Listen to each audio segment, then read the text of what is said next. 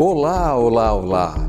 Se você de maneira sincera acreditar que pode ter muito dinheiro, então você já tem tudo o que precisa para tê-lo. Mas se você não acredita nessas coisas ou acha que ter muito dinheiro não é algo bom, pode ficar tranquilo, pois você nunca o terá.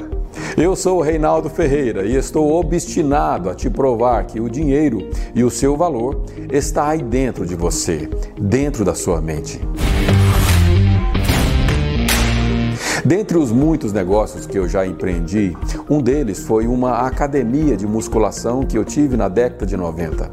Eu me lembro que era muito comum chegar uma pessoa na recepção e depois de ter obtido as informações e estar pronto para se matricular, alguns faziam a seguinte observação: apontava para as fotos daqueles grandes fisiculturistas expostos nos pôsteres na parede e dizia num tom sério e quase que ameaçador: "Olha, eu não quero ficar daquele jeito, hein?"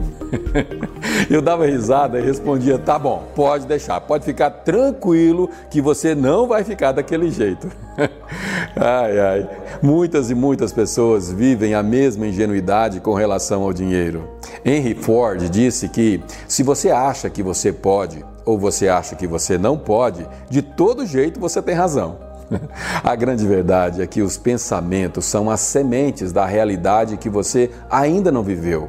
Provérbios 23, 7 diz que, como imagina na sua alma, ou seja, na sua mente subconsciente, assim ele é. Uma mente fechada não incita fé, é uma mente estéril que só não cria porque não crê. Já uma mente criativa consegue enxergar com os olhos fechados tudo o que quiser. E quanto mais real são as imagens, mais intensos são os sentimentos. E quanto mais intensos são os sentimentos, mais hormônios se irandam dentro da sua corrente sanguínea. Esse processo aumenta suas vibrações, conectando o que chamamos de estado atual ao estado desejado. Essa conexão atrai pessoas, coisas e circunstâncias com o objetivo de estabelecer uma ligação com o seu propósito, o propósito dos seus pensamentos. Já reparou que quando você quer muito alguma coisa, por exemplo, digamos que você queira comprar um determinado carro, já sabe o modelo, já sabe a marca, já sabe até a cor.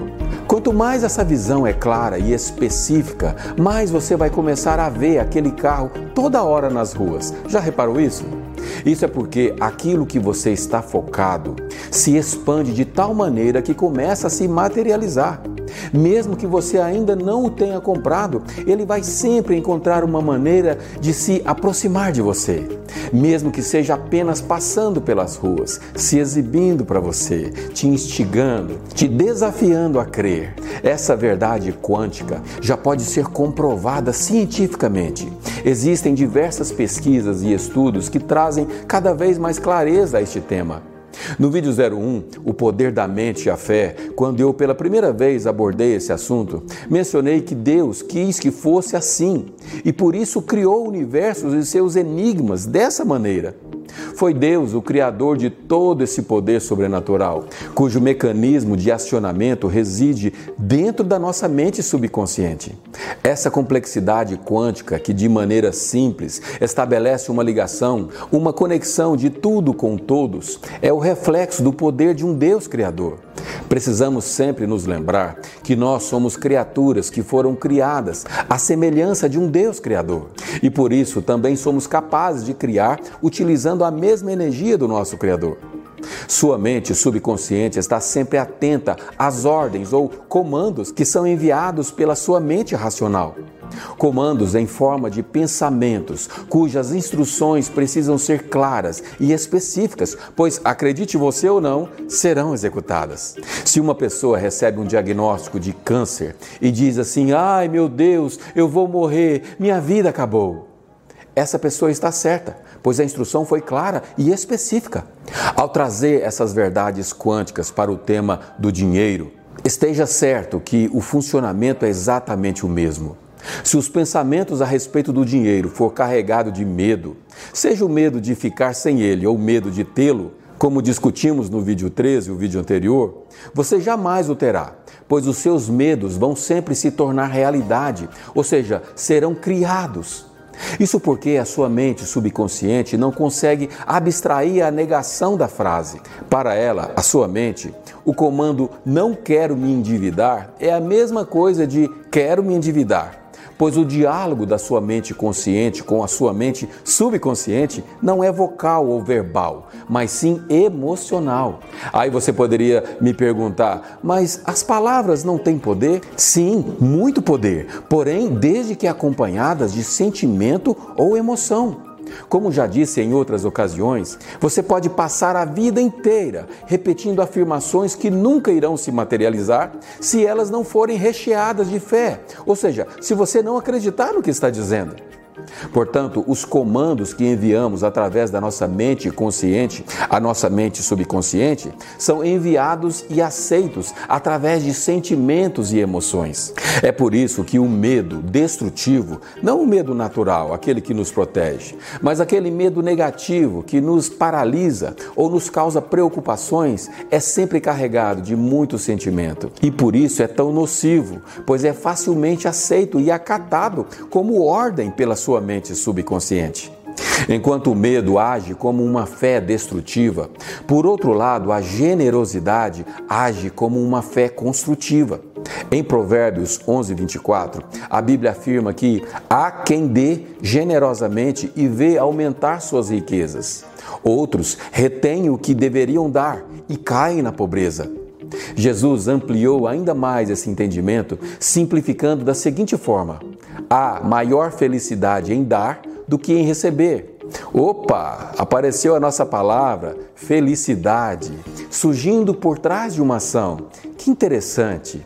Esse é o terceiro vídeo da série que leva no tema uma pergunta, no mínimo audaciosa: Dinheiro traz felicidade? Jesus afirma que ela pode ser encontrada por trás da generosidade. E agora? Será que podemos deduzir que, se aumentarmos nosso nível de generosidade, podemos ser mais felizes? A afirmação de Jesus, no mínimo, nos convida a refletir sobre o assunto. Nos instiga de maneira simples, como ele sempre faz, a entender que há benefícios mútuos por trás da generosidade. Por trás desse entendimento, posso deduzir que devemos dar com generosidade e receber com gratidão.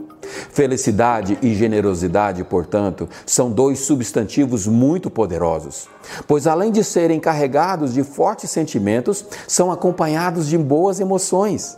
No vídeo 08, ao tratar do assunto humildade e gratidão, aprendemos sobre os benefícios sobrenaturais que existem por trás da gratidão.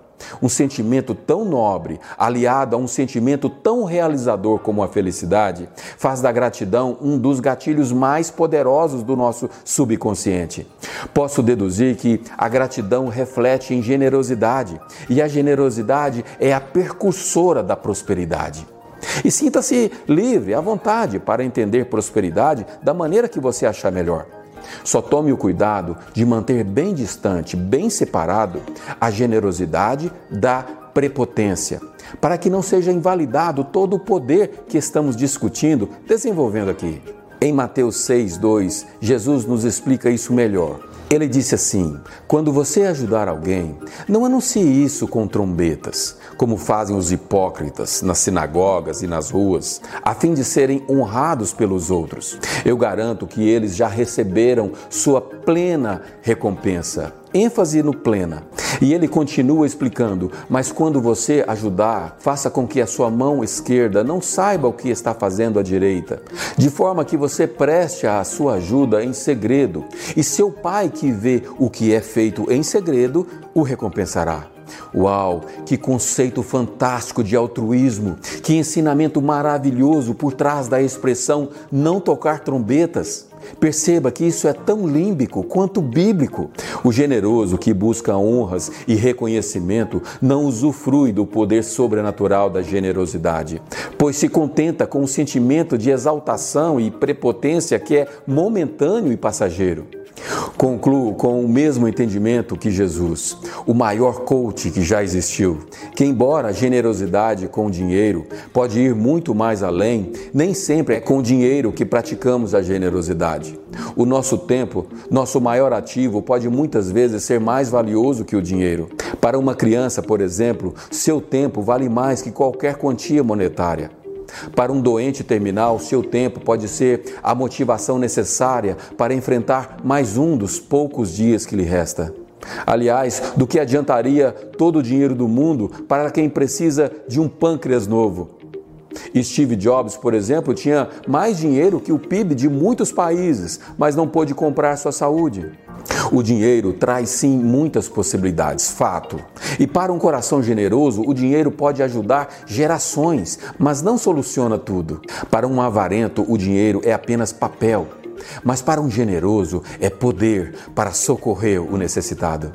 Obrigado por termos chegado juntos até aqui. Se você gostou, compartilhe e clique no gostei. Espero que você já esteja inscrito neste canal. Se não se inscreveu, se inscreva agora mesmo, pois pretendo avançar nessa jornada com novos conteúdos toda semana. Aproveite e deixe também o seu comentário. Prometo que eu vou responder a todos eles, mesmo que leve alguns dias. Antes de terminar, quero te contar algumas novidades. Além do nosso grupo de Telegram, Agora temos também um podcast com o áudio de todos os vídeos do canal. Então, se você quiser, pode ouvi-lo no carro, na caminhada, durante qualquer atividade.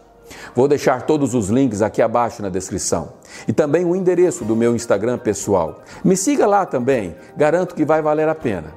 Obrigado, nos vemos no próximo vídeo.